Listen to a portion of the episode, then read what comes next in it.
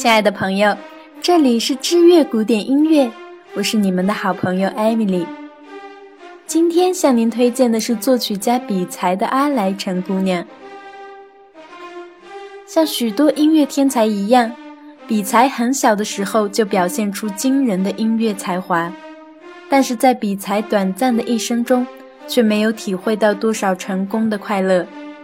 他的作品总是很另类，不为当时世俗所容。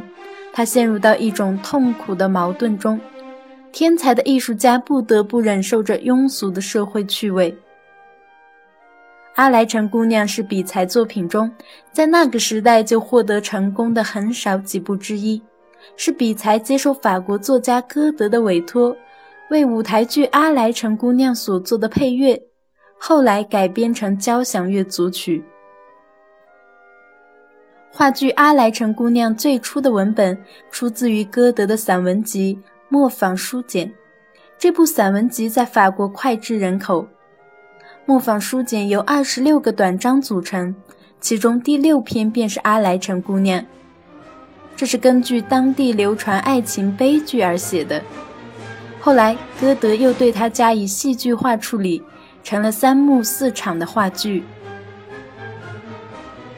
阿莱城姑娘》剧情大致是，在普罗旺斯，英俊健壮的青年菲特烈诚实而又腼腆，周围的青年女子都对他爱慕有加，都希望嫁给他。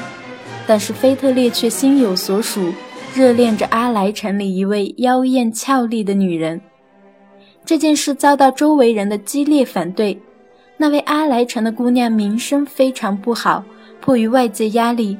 费特烈遵从父母的意愿，与青梅竹马薇薇订婚，但是对阿莱城姑娘的爱恋却一直折磨着他，无法自拔。秋天里，亲朋们为菲特烈举行了盛大的婚礼。正当人们欢歌载舞时，一位不速之客带来了阿莱城姑娘与一位情人私奔的消息。菲特烈无法接受，竟从阁楼上跳下自杀。当初。比才接到邀请后，把歌德的剧本通读了一遍，被戏剧深深打动。尖锐的冲突使他激动不已。他按照自己对剧本的理解，把基调和音乐写得热情又至美，用纯美的普罗旺斯自然风景作为烘托，在悲剧性色彩中又让人看到生活的热情与希望。令人没有想到的是，《阿莱城姑娘》首演之后遭受到了激烈的批评。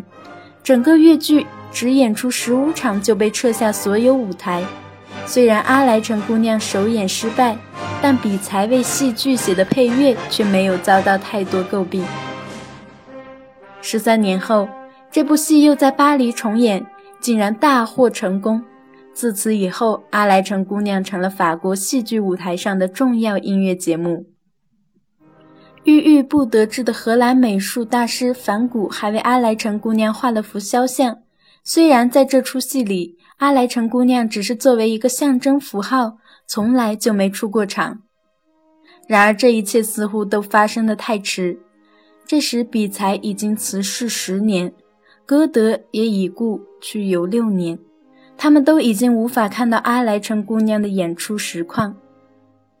而今，无论是歌德的文学、比才的音乐剧，还是梵谷所画的人物肖像画，都在各自的领域里成了艺术珍品。